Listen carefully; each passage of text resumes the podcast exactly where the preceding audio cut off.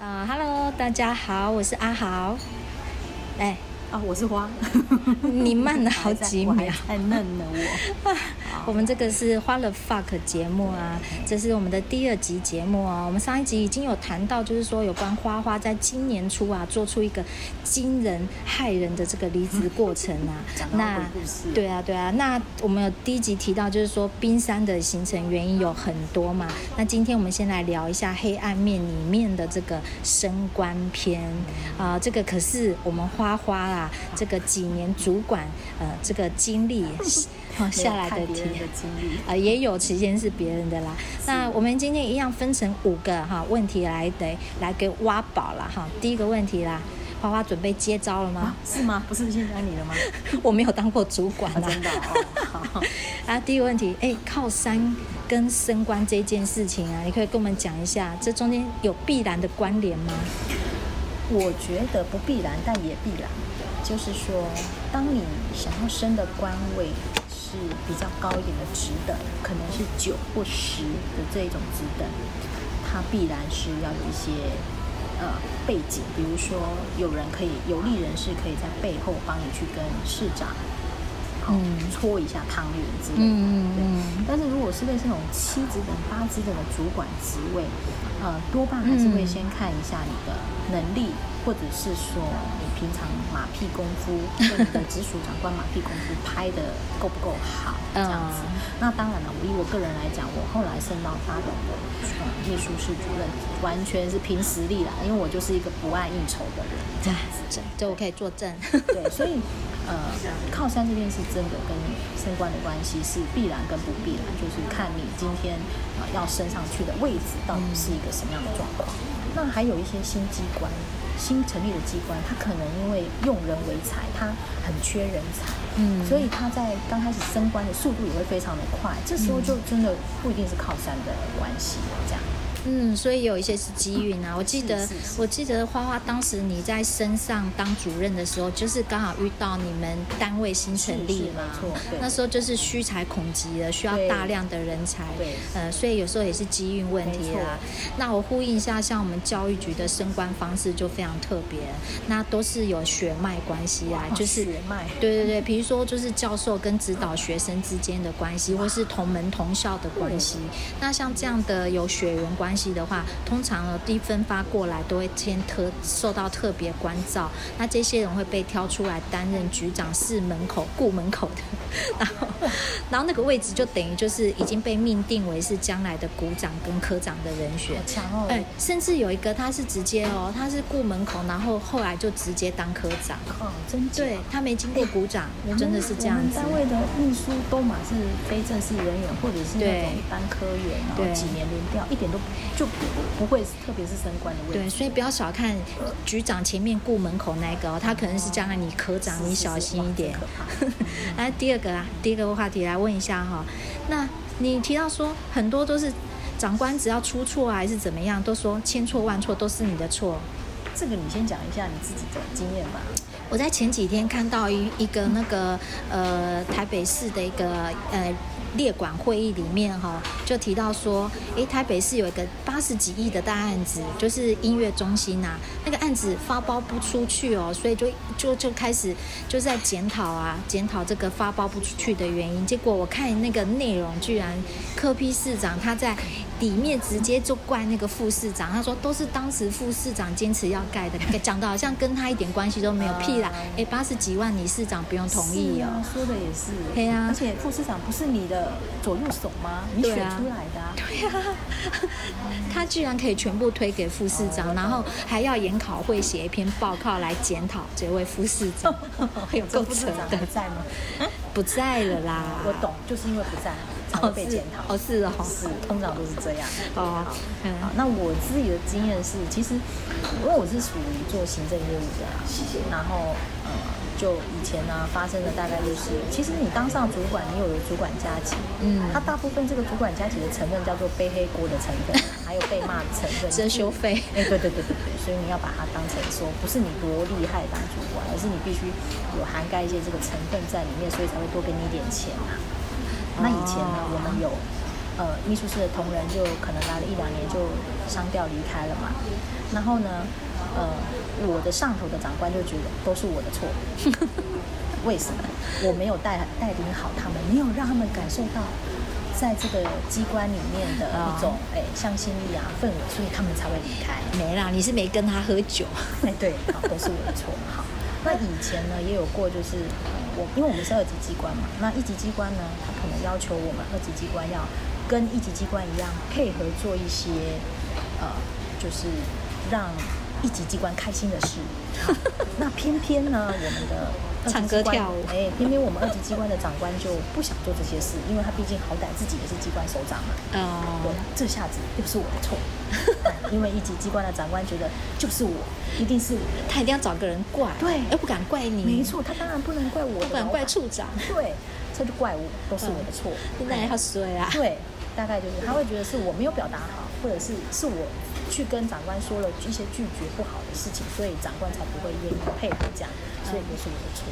那你也没机会辩解啊，真是说。没法辩解哦，没法，没有办法，真的没有办法辩解。你讲再多都是错，哦，真的，多说多错，千错万错都是我的错。所以那主管加级该给多一点啊。是啊，对呀。那第三个问题，我们来聊一下，就是说。哎，是不是当主管呐、啊，或者升官呐、啊，一定要跟长官应酬啊？这才是呃，跟他们是同样圈内人。这件事情在我的二十年观察里面，没错，正解百分之百，确实是这样。是的，对。那呃，这样说好了，当就当然就是跟长官们呃比较有关系，平常会去吃吃喝喝啦，或者出去运动啦。哦，当然长官就比较看得到这些人，也就是说，在有官位出缺的时候呢。他们脑袋里面浮现的名单，呃，名字大概就是这些人，嗯，对，这是很现实的，也没有办法嘛。就像你你会想到的，大概就是你平常会接触到的那些人这样，嗯，然后他们可能也比较有机会表现出他们能力给长官们看到，这也是无可厚非的这样。奉承的能力吧？对对对，呃，是因为他真的是比较有机会在老板的脑袋里面浮现出他的名字出来，嗯，所以如果说。呃，真的想要升官的，就是要尽量去配合各种应酬，或者是说，呃，有机会呢，就跟长官去运动啊，嗯，哎，对，去爬爬山啊，骑骑脚踏车啊，喝酒比较有效吧？哎，没有哦，在我的理解里面，呃，以前过去的有一些同事呢，就是他们呢安排活动的时候，安排假日的一些团体活动的时候，会找长官一起去，真假？真的，这是什么？这什么活动适合找长官啊？好，我们那位长官呢，又很喜欢这些户外活动，脚踏车吗？爬山吗？对呀、啊，还有打羽毛球啊，哇哩嘞，球啊，要不要帮他擦屁股啊？对，所以呢，就是如果说你可以跟长官啊，哎，有一些共通的乐，呃，那叫活动或乐趣，哎、嗯，对，啊，不一定就是喝酒嘛，各种方式切入嘛，嗯、我觉得你比较容易在长官的心里面。刻画下你的名字，好像他的心里好几个碑，翻牌子，对，就想说，嗯，这个可以翻这样。嗯，今天点灯就这一家了。是是是是是。哦，你你这样讲让我想到，就是说，其实，在行销里面也都常要讲置入性行销嘛。对。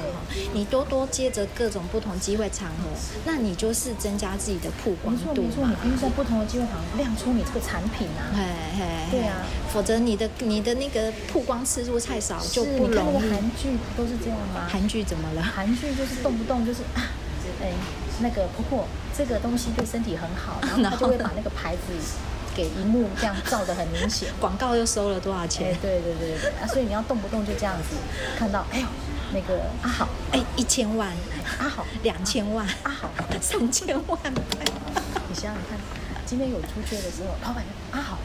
哦，已经已经收了三千万，要给这个啦啊，不给不行。对，